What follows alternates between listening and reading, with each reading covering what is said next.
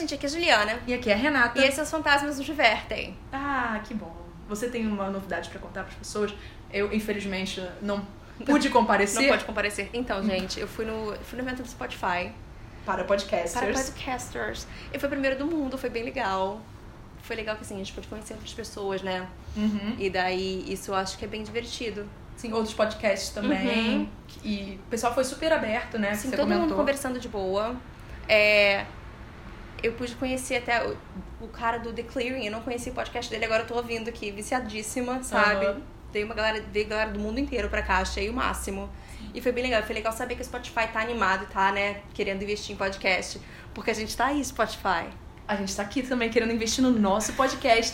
e se não fosse por vocês, Spotify, a gente realmente Gente, não não, seria estaria nada. aqui. Spotify, beijo, te amo. É, Parece que o Spotify nos, nos, nos patrocina, só que não, sabe? É. A gente só agradece muito. Ravi, eu sei que você escuta os populares, a gente não é popular, mas a gente tá aí ligado em você. Como é que a gente não é popular? Nós somos nono do True Crime no Brasil. Eu, hein? Ah, aquele momento, babação de ovo. É, então, o tema dessa semana, a gente escolheu. Eu achei engraçado que a gente recebeu um e-mail do Thiago, que o e-mail dele não tinha história nenhuma. Mas o e-mail dele é o tipo de e-mail que eu gosto de. Foi um e-mail maravilhoso. E ele deu dicas de vários outros temas. Aí, e todos esses outros temas a gente já tava na programação para os próximos episódios. Então, Thiago, você acertou que o nosso próximo tema era cemitério. Ou, ou a gente é muito óbvia, É, ou, ou o Thiago tá muito em tune com a gente. é médium, É. tá? E ele já tá Estamos aí. sentindo tudo que a gente vai falar sobre. E eu gosto que Os truques Jedi o, aí. o Thiago ele ficou me sugerindo lá no e-mail várias coisas japonesas pra eu assistir. Já anotei Uhum. tudo, tá na fila pra eu ver, Thiago. Obrigado, tá bom? É E isso. uma dentro da japonesa que ele falou tava na minha lista que eu sempre tô achando um motivo pra falar dela, sabe? Eu tô só esperando o dia vai falar. chegar pra poder falar sobre. É. Eu acho que um dia a gente tem que fazer só um episódio mesmo sobre algumas lendas japonesas. Ah, ah, é ótimo, que aí eu consigo jogar essa, tá então. bom? Ok, vamos fazer Olha, isso. viu, gente? Isso foi agora no ar. É, também tenho, antes de começar a história, tenho que dizer que meu pai acabou de reclamar que ele finalmente começou a escutar o podcast e tá reclamando que ele não é mencionado. Então, Beijos, tio. Eu também gosto de você, não? É isso. pai, escuta todos aí, por favor. É isso. Obrigado. Conta aí como um ouvinte, segue a gente, escuta todos os episódios. É. Ele tá seguindo, ele seguiu a gente no Instagram domingo. É, vamos lá, Renata, que começa a história de hoje. Sim, mas antes de começar a história, eu quero contar um negócio. Hum, E... Em 98, meu avô faleceu. hum. E eu não fui ao enterro. Uhum. Eu tinha sete anos. A minha família disse que eu era muito nova pra ficar indo no cemitério. Então, a primeira vez que eu entrei num cemitério, de fato, Hum. foi muitos anos depois. Eu já tinha, tipo, vinte e poucos anos na cara, sabe? Eu também. E, É. e é uma parada assim. Uhum. Ok. Não, não- Não faço questão. Eu não, eu não entendo. Entende? Eu não entendo isso como passeio, na verdade. Mas assim, Não. não, julgo quem faz. Não, por exemplo, quando Mas, eu assim, fui em Buenos é. Aires, eu fui no- na Recoleta, sabe? É. Eu achei ok e tudo mais. É, eu fui em Paris também. É, não no que eu vou falar, mas eu fui no, no mais famoso deles e Uhum. eu fiquei incomodada porque a gente pisando em túmulo. Mas assim, ok. É assim, não é um passeio que pra mim eu acho que, sabe, eu faria de novo. Mas é é aquela coisa. É. Cada um, né? Não julgo quem É. faz. Assim, só não é passeio pra mim, mas ok. Então, aí, o que acontece? Como eu sempre tento diversificar aqui, quando eu tô falando das coisas da Ásia, eu tento falar um pouco sobre o Brasil. Mas o do Brasil é mais história das coisas do que realmente. Você fez São João Batista? Não. Ah, só, só um minutinho. Eu, toda vez que a gente passa ali, eu viro pro meu namorado e falo: Você sabia que esse é. Agora ele já completa o primeiro cemitério brasileiro com QR Code nos túmulos. Eu sei. Muito bom. A gente fez essa notícia, não fez? Fez, eu, toda vez eu preciso falar isso. Sim. Mas então, não. E aí, como essa história é um pouco pequena, eu decidi peguei duas historinhas de um Uhum. outro cemitério que é da gringa. Tá. E é isso, gente. Se vocês acharem que essa história é chata, poxa, cultura. Nacional, BR. BR, País Brasil Cristão. País, Pai- e Brasil, Brasil, País País Cristão. Halloween é o caralho. Eu fico pensando, será que se botava em outras cidades também? Eu não sei. Ou é tipo um clássico do Rio de Janeiro? Não, acho que botavam em outra- outras É. coisas sim. Eu- eu- desculpa, gente, eu sempre achava isso muito engraçado, né? Ah, toda criança dos anos 90 sabe disso. Então, vamos lá. Por que que Ah, eu, eu- gente, eu fiz uma piada aqui Hum. e eu não fiz ela porque eu decidi ir freelancing, Ah. freestyling E a minha vida. As minhas duas piadas eu deixei pra freestyle no meio do texto em algum momento. Vai ser difícil o meu aqui, eu tô tentando guardar isso na cabeça. Eu- Mas hoje eu vou falar sobre dois cemitérios, porque as duas informações são pequenas. Não sou o homem hétero frustrado, mas tive que compensar. Poxa, eu não. Gente, finge Tá que a feito. Renata não falou antes. Obrigada. Tá aí. Então, aí dessa vez eu escolhi uma história brasileira sobre o cemitério do- dos caboclos. Ih, dos caboclos. Caboclos. É, cemitério dos caboclos. Que fica em Paysandu, no Paraná. Uhum. E aí eu tenho que fazer um comentário nada a ver, porque eu lembrei do time de futebol Paysandu. Uhum. E aí eu fui pesquisar. Só que esse time é do Pará. Nossa, ok. Tem E- Paysandu e Pará também? É, e, e eu achei que meus dois neurônios estavam se conectando positivamente, porque. Ah, mas não, né? Porque era só uma coincidência aleatória. Porque Paysandu é um pássaro, não é isso? Ou tô falando uma besteira muito, eu tô jogando no Google, calma. Ah, essa parte eu não pesquisei. Eu sei que Paysandu era uma cidade no Uruguai. Porque eu vou comentar ah, sobre não, é isso. que o símbolo Hum. do, do Paysandu, sei é um- lá, é uma parece, parece umas asas, é. É, isso Então, que eu pensei, então. Aí nisso tudo eu entrei numa montanha de links. E eu sempre curto umas curiosidades bestas. E eu acabei descobrindo também que a cidade de Paysandu, que hoje em dia se escreve com C cedilha, tem seu nome como uma homenagem à cidade uruguaia de Paysandu, que se escreve com Y, um S e acento no U. Sim. E aí, quando a cidade BR ganhou esse nome, ela acabou virando Paysandu com dois S e sem acento no U. Só que nos anos 70 eles mudaram e deixaram com C cedilha e sem acento. Isso, Horrível. isso tudo pra dizer que eu prefiro a forma original uruguaia. E que a versão com dois S também era mais aceitável. Você sabe que o, o time, ele não tem o acento. Mas, caraca, Juliana, para de ferrar com o meu texto! Olha lá! É O Paysandu, o time de futebol, se escreve com Y, um S e sem acento no U. E eu curto assim. É, essa eu acho a melhor também. É porque eu abri, porque eu queria saber se era um Para de pássaro ou não. estragar o meu texto. Eu abri o Wikipedia pra ver se tinha isso. Não, é isso. E aí, é só pra te explicar que, desculpa a cidade de Paysandu, no Paraná, eu prefiro a cidade de... Eu prefiro escrever Paysandu como o time de futebol mesmo. Eu acho que é, é porque é que a gente tá mais acostumado a ver, eu acho. Sim. E a única coisa famosa, de fato, de Paysandu é o cemitério dos caboclos. E ele é um patrimônio preservado e fica perto da PR-323. Essa informação é importante. Esse cemitério é conhecido como um lugar para se homenagear os caboclos que já estão mortos e também é usado algumas vezes para receber oferendas. A Ubanda e o Candomblé utilizam muito o espaço, segundo algumas fotos que eu vi. Acontece que não se tem muitos dados escritos sobre o espaço, mas especula-se que foi entre os anos 30 e 50 que os caboclos que moravam naquela área eram enterrados ali. Uhum. E o cemitério é rodeado por pedras brancas que meio que fazem um muro baixo ao seu redor, sabe? Eles têm santinhos espalhados, muitos já quebrados, assim como uma cruz de porte médio e quebrada também. Como o cemitério não é muito utilizado, e pelas fotos que eu vi, infelizmente eu não tenho dinheiro ainda para visitar cada um dos lugares que falo, e mesmo se eu tivesse, talvez eu não fosse entrar neles para confirmar nada. Não faço a menor questão de ir em lugar que a gente fala. Entendeu? É, me parece que ele não tem muita manutenção, porque eu vi muito mato nas fotos e eu imagino que por consequência tem muitos bichinhos rondando por ali. Mas há Natureza boatos. demais, É natureza natureza demais, demais. assim. Mas há boatos. E é por isso que eu tô falando desse cemitério. O que a internet me informou sobre esse lugar é que os moradores da região vivem relatando histórias de aparições na madrugada e de espíritos que sairiam dos seus túmulos para assombrar pessoas e causar acidentes na estrada, que é a PR-323, conhecida como a Rodovia da Morte. Hum. Muitos motoristas já disseram ter visto pessoas andando pelo acostamento, mas quando olharam novamente não aparecia mais ninguém por lá. Aconteceram casos na região de Pedras sendo arre... Ih. Aconteceram casos na região envolvendo pedras sendo arremessadas nas casas próximas ao cemitério, mas ninguém conseguiu ver ou descobrir o que ou quem estava jogando elas. Acontece que os habitantes começaram a enterrar ladrões, assassinos e indigentes no cemitério. E os mais antigos acreditam que isso é visto como uma profanação por aqueles que já foram embora e que algum modo gerou uma série de mais energias que ainda pairam por ali. Então, infelizmente eu não encontrei nenhum relato sobre encontros que aconteceram de fato com o paranormal, mas uma rápida procura no Google me deixou assustada com a quantidade de acidentes que realmente acontecem na PR-323.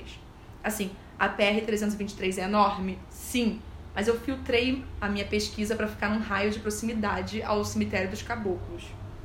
E eu me senti muito mal, porque muitas pessoas morreram apenas em 2019 por ali, sabe? Tipo, ao longo dos anos, absurdo o número. Mas em 2019 é, tipo, muito grande. Esse não foi um muito bom pra ninguém, né? É.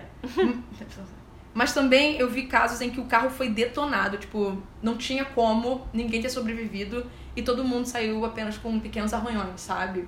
Então, em algumas religiões, aí eu vou entrar em outro aspecto, é dito que existem lugares muito energizados e outros que o dia final daquelas pessoas chegou.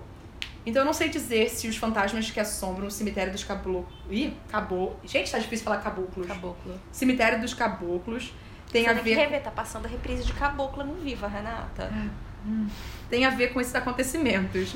Mas se tiverem, é porque sabem quais devem ir e quais que a missão deles ainda não foi resolvida no âmbito terrestre. Uhum. Então, assim, eu fiquei meio frustrada porque eu fui toda investida a procurar os causos. Não tinham causos, só tinham muitas tragédias. Uhum. Eu fiquei chateada com isso.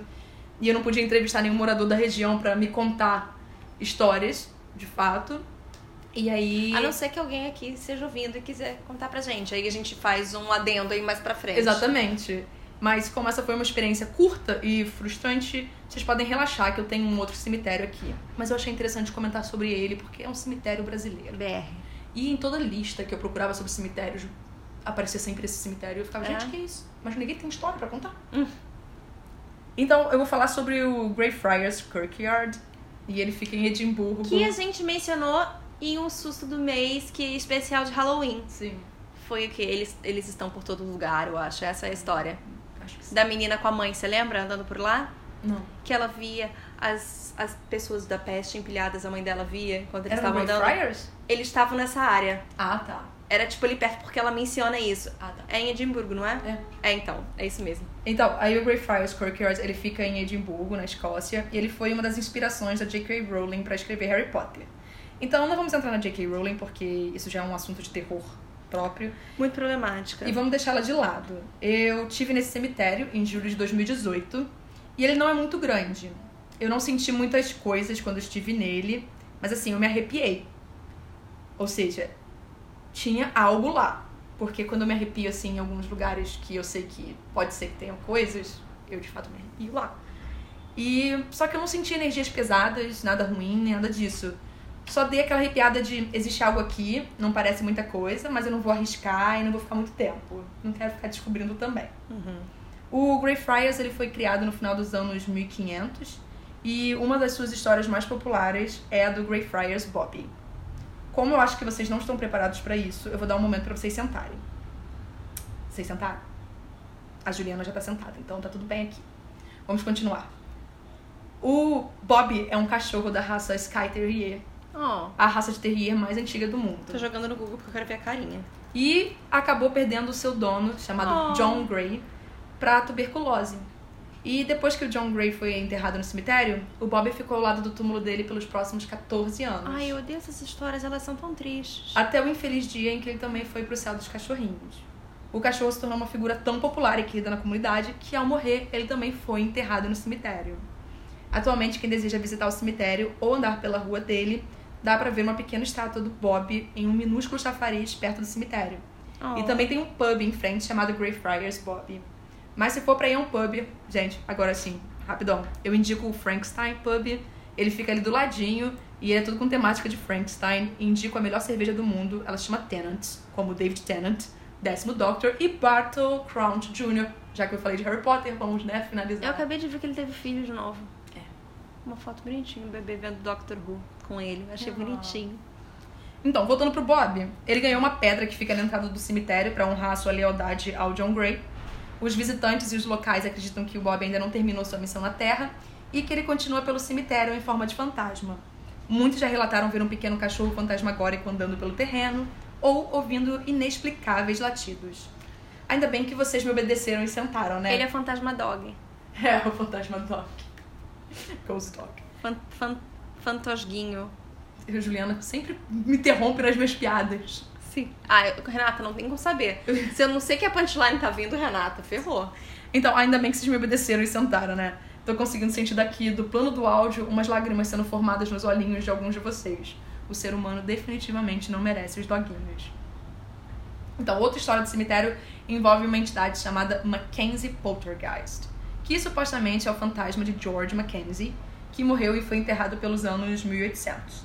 Acontece que os rumores são de que ele despertou por volta de 1990, assim que o morador de rua estava buscando abrigo quando o tempo virou e ele arrombou o mausoléu de Mackenzie. Ele ficou muito chocado ao ser atacado por uma força cruel e invisível. Depois disso, surgiram muitos relatos de pessoas que entraram na sepultura dele e foram mordidas, arranhadas e até tiveram seus ossos quebrados. Por isso, muitos acreditam que esse seja, esses sejam os motivos do porquê o túmulo está totalmente fechado hoje em dia, que é para proteger o público. Mas assim, para proteger o público, pelo que eu li, o Mackenzie não ataca ninguém pelo cemitério, só dentro do mausoléu dele. Ou seja, ele quer a paz do descanso eterno. E quem que vai entrar no mausoléu pra encher o saco? E as pobre pessoas coitado? não deixam porque invadem a casa dele. Aí vira proteção ao público. É tipo quando tentam acusar o tubarão de morder alguém. É, você tá entrando na água, é a casa dele, meu amor. Você tá errado. É tipo isso. Então essas são.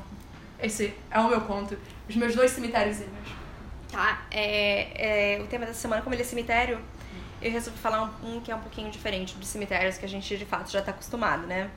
É, antigamente todas as cidades europeias elas tinham o costume de enterrar as pessoas em cemitérios atrás de igreja, mas com o tempo a população ela foi aumentando, foi começando a faltar espaço para enterrar tantas pessoas, obviamente, né? E os locais eles eram quem mais sofriam desses problemas. Não, desculpa, os locais que mais sofriam com esse problema, obviamente, eram as cidades grandes.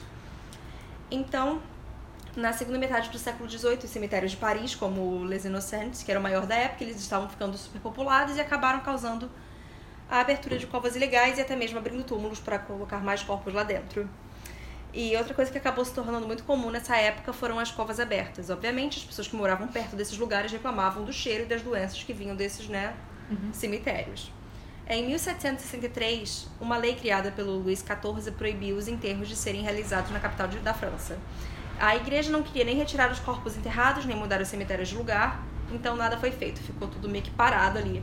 E essa situação ela se arrastou até 1780, quando um lo- longo período de chuvas durante a primavera fez com que uma parede que cercava o Les Innocents despecasse, levando diversos corpos para uma propriedade que ficava ao lado do cemitério. Ah, como assim? Acordar no dia seguinte e corpos na minha porta. E a peste chegou, né? Acabou. Voltou, no caso, porque 1700 é... Exatamente. é. Quando isso aconteceu, as autoridades francesas, elas obviamente foram forçadas a entrar em ação. Então, a solução que eles encontraram, ela estava no subsolo da cidade.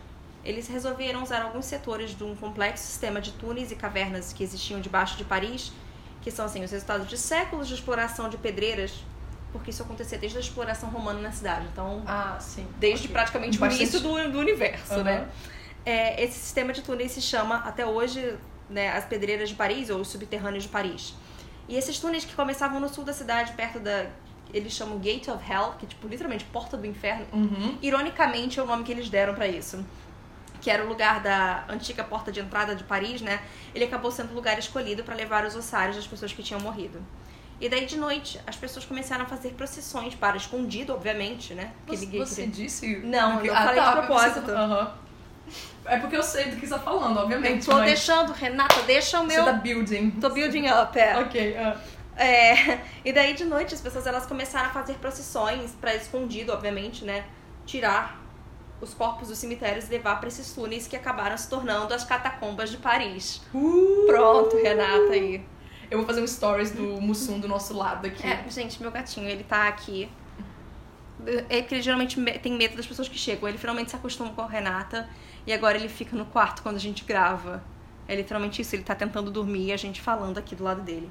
Bom, é, foi só em 1859, desculpa, que os últimos ossos foram levados para lá após uma reforma urbana de Paris. Acreditam que lá estejam os restos mortais de cerca de 6 milhões de pessoas. Oito anos depois, as catacumbas elas foram abertas ao público e no total elas têm cerca de 300 quilômetros de extensão. O que é muita coisa debaixo de uma cidade só, não é mesmo? Uhum. Embora o acesso às catacumbas ele seja aberto ao público até hoje, é quem quiser visitar geralmente tem que esperar cerca de 3 horas na fila, porque essa é uma atração bem popular e não está inclusa no Passo dos Museus. Se alguém tiver interessado, não tá. Porque o Passo dos Museus foi a melhor coisa que eu fiz. Ah, eu vou comprar agora. É a melhor Sim, coisa vou que comprar você direto faz. no... No Louvre. Eu comprei no Louvre Eu mesmo, ia por acaso. no aeroporto, porque eu vou ter que passar tempo É, é porque eu fui direto pra estação de trem. Ah, Então, sim. Renata, a melhor coisa do mundo. Gente, fica aqui a dica. Se alguém estiver indo pra Paris, compra o passe dos museus. Pelo amor de Deus. É a maior salvação de dinheiro do mundo. Tá bom. É, outra coisa que eu não sabia descobrir, se você tem um passe do metrô, você não precisa pagar pro teleféricozinho da Safricam. Ah, sim, é É exatamente. de eu graça. Outra coisa que foi um bônus aí da vida. Muito bom. É, bom, o acesso, obviamente, ele é limitado a apenas uma parte desses túneis, que corresponde a 2 km do total. Ou seja, de 300 km, você só pode acessar dois. Ah. É, Mas assim, você viu dois, né? Já viu tudo. Mas não, é, é não a mesma coisa, é. né? Não faz muita diferença. Bom, alguns desses espaços foram proibidos... é, al- Alguns desses espaços proibidos, eles foram restaura- restaurados e transformados em salas diferentes. É, nos anos 80, se não me engano, uma dessas cavernas foi encontrada e era tipo um anfiteatro com uma tela gigante de cinema, equipamento de projeção e algumas cadeiras e tinha até tipo um bar do lado, sabe? Uhum. Para os patronos que queriam ir lá. Ah, cara, Bizarro. Interessante. É, desde 1955 é ilegal entrar em outras partes das catacumbas. Mas durante os anos 70 e 80, e no caso até hoje, né, esse lugar foi explorado ilegalmente por exploradores urbanos, que lá eles são chamados de catafiles.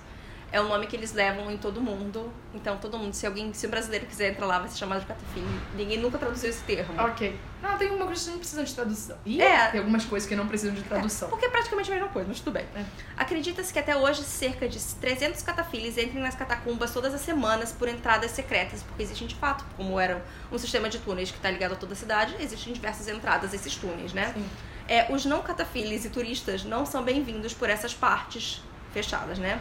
Obviamente, como o lugar é gigante, diversas pessoas acabam sumindo por lá dentro. Por exemplo, em junho de 2017, dois adolescentes, é, nas reportagens eles não falam se esses adolescentes eram franceses ou não, então eu não, Ah. eles foram resgatados da catacumba após passar três dias perdidos em túneis escuros de lá. Eles tinham na época 16 e 17 anos e eles foram levados direto para o hospital porque estavam sofrendo, obviamente, de hipotermia. Deve ter sido no inverno, que delícia, É. né? Porque aquilo já deixa tudo mais gelado. Sim. É, antes de começar a história dos fantasmas, eu queria falar de uma promoção que aconteceu em 2015. e essa promoção é todo o motivo de eu ter escolhido essa história. Ah, sim, você comentou comigo essa situação. É, fiquei muito chateada. É porque em 2015 o Airbnb resolveu pro Halloween fazer um concurso cultural e o vencedor ele ia ganhar um jantar e ia dormir direito com o acompanhante, né, dentro das catacumbas. Obviamente, o vencedor foi um brasileiro, É porque, né? Não tem como. sempre brasileiro, Uhum. de Minas Gerais, e ele levou a mãe pra passar esse, fazer esse passeio divertidão, né? Porque assim, quem ia negar uma viagem pra Paris de graça? Eu não ia curtir dormir lá, mas assim, é uma viagem de graça pra Paris, né? Sim. Tem que E- pensar pro lado positivo. É, e assim, eu sempre lembrei dessa história, e foi por isso que eu escolhi esse tema. Porque eu achei que ele fosse querer falar com a gente. O problema é que eu encontrei esse cara na internet e ele fingiu que não, ele não era ele. E eu tenho certeza que é ele, a pessoa que eu contatei. Então, eu não tô falando o nome dele por causa disso, mas assim, eu sei que eu achei você, meu amor. Se eu você chegar nisso. E o nome dele tá, é público na internet, obviamente. Então não acho é. que só, só se as pessoas procurarem no Google as palavras-chave, vão saber quem Exatamente. é. Pronto. Agora, é, de acordo com todas as matérias que saíram no mundo inteiro por causa disso, Hum. ele não achou a experiência nem um pouco assustadora e falou que não viu nada demais lá dentro. É, para poder fazer isso, o Airbnb pagou uma taxa pro governo de Paris, que reza a lenda que custou 350 mil euros. Hum, muito caro, muito caro. É. Em 2014 foi filmado lá o filme Assim na Terra como no Inferno, que é As Above, So Below, e eu acho o nome em inglês mais interessante Uhum. do que o nosso. Por acaso eu vi esse filme.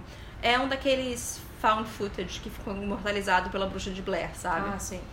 É, o filme ele conta a história de uma jovem que é especialista em alquimia e vai para as catacumbas para continuar a busca do pai dela pela Pedra Filosofal. E ela vai com uma Hum. pequena equipe de filmagem. A pequena equipe de filmagem dela se chama Ron Weasley, Hermione Granger. Não, porque eles não, tão, eles não vão para Paris. Tô zoando. Se fosse a Flor de la Cour, talvez. Madame Maxime. Ai, meu Deus. É, eles se perdem porque eles são nessa parte proibida das catacumbas e ela passa pelo Inferno de Dante. Uhum. Esse filme meio que ele tá super ligado ao Inferno de Dante. E essa foi a primeira produção a ter autorização do governo francês para filmar nas catacumbas. E eles quase não usaram nada demais, assim, porque não queriam atrapalhar o local. E isso deixou as filmagens um pouco complicadas, porque são espaços apertados, é escuro demais, não pega sinal de celular, né, e tudo mais. É que eu tô pensando que, gente, vai ser um choque pra algumas pessoas. É um filme que eu nunca assisti. O Inferno de Dante. Ah, eu nunca li o livro.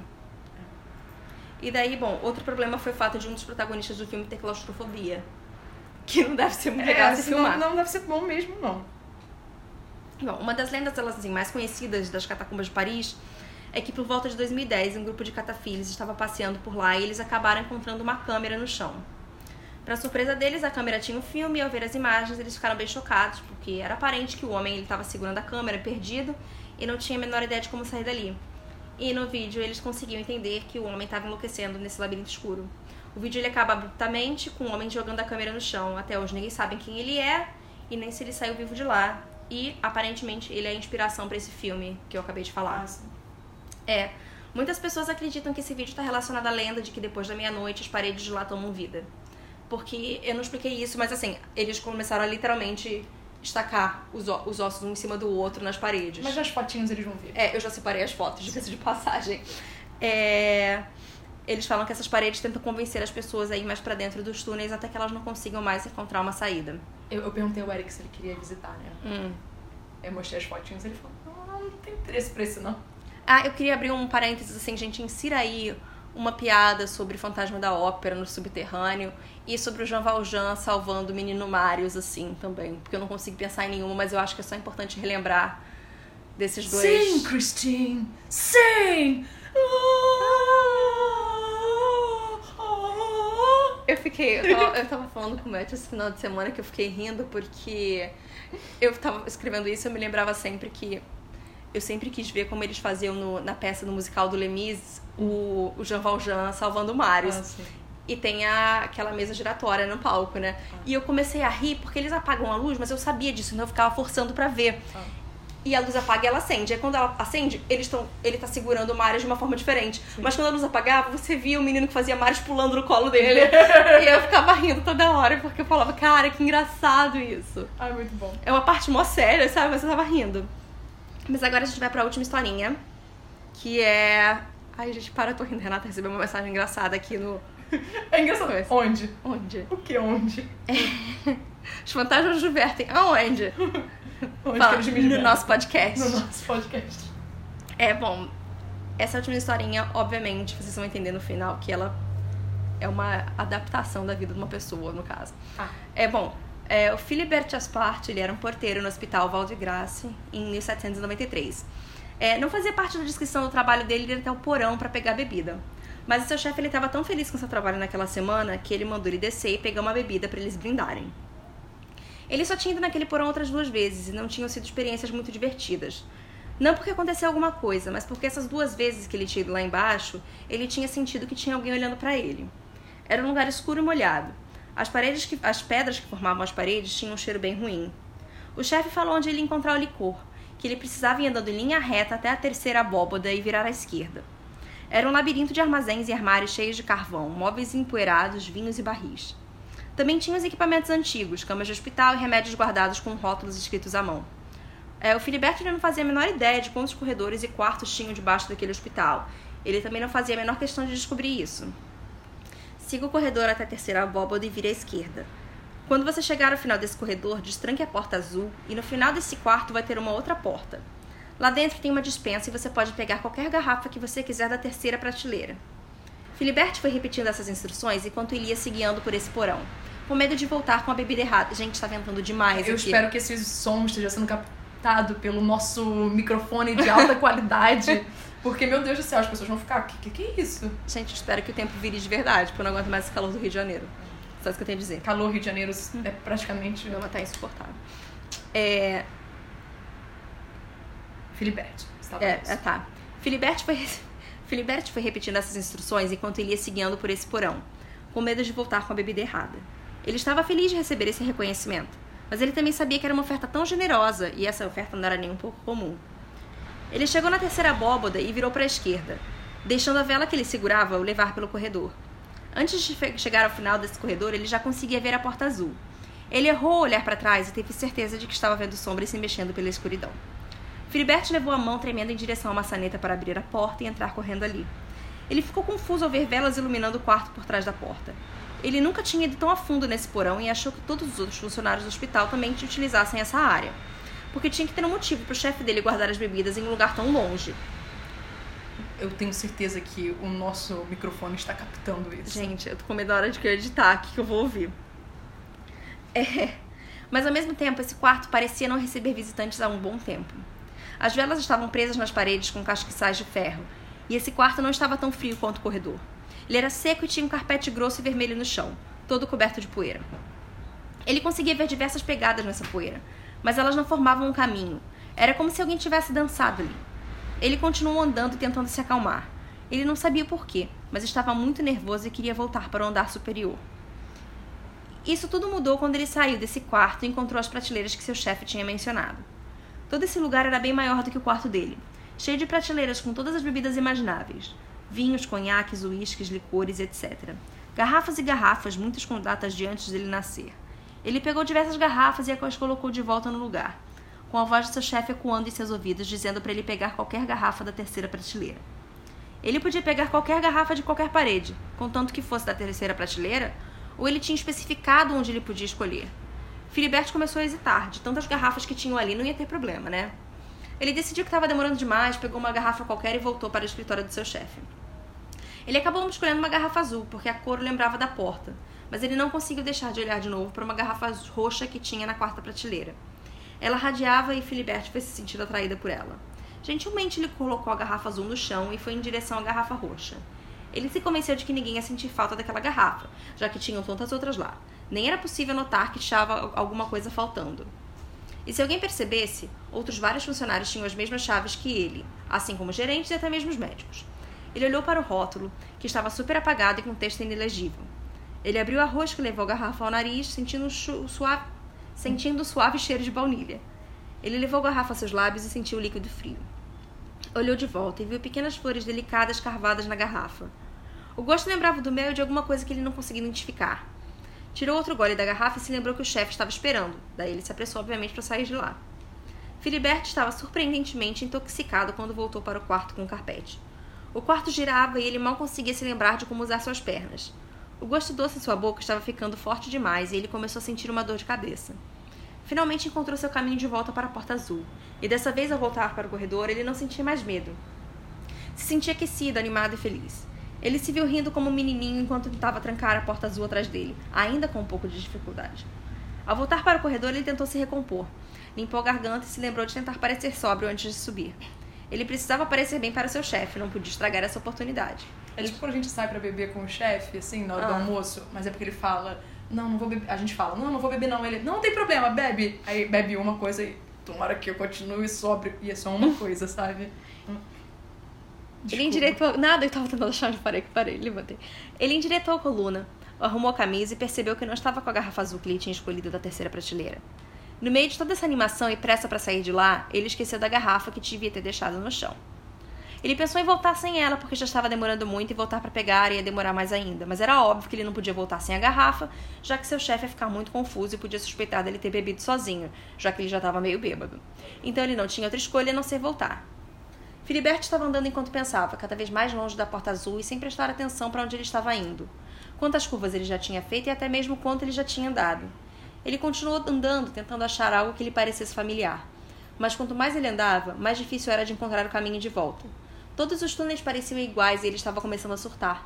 Tentou se acalmar, mas o quanto mais ele pensava sobre isso, mais desconfortável ele ficava.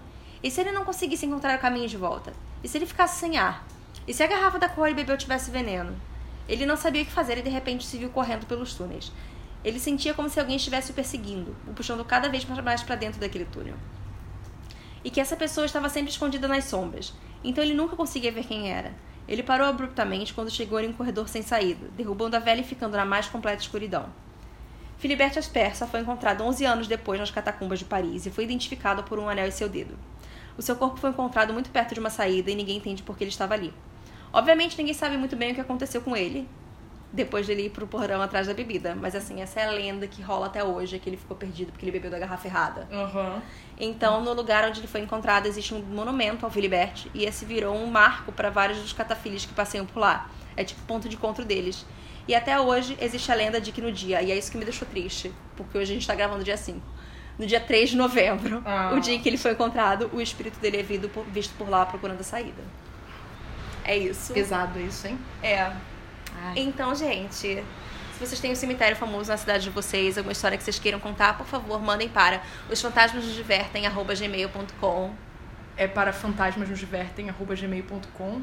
É que você falou os fantasmas nos divertem. Falei, falei errado, é, então. Isso me lembrou um O e-mail, de e-mail uma da menina, que mandou errado. É, uma menina mandou um e-mail errado, ela mandou pra Os Fantasmas e ela disse outras pessoas devem estar fazendo o mesmo. Eu não sei se outras pessoas estão fazendo o mesmo. Mas é fantasmas nos divertem, arroba gmail.com, gente. Exatamente. Mandem suas histórias e a gente vai ficar muito feliz lendo, porque a gente tá com um grande projeto pra 2020. Quem sabe aí não tem mais susto do mês todo mês. Exatamente. É, Essas feiras podem ser animadas, não é mesmo? Bom, gente, então é isso.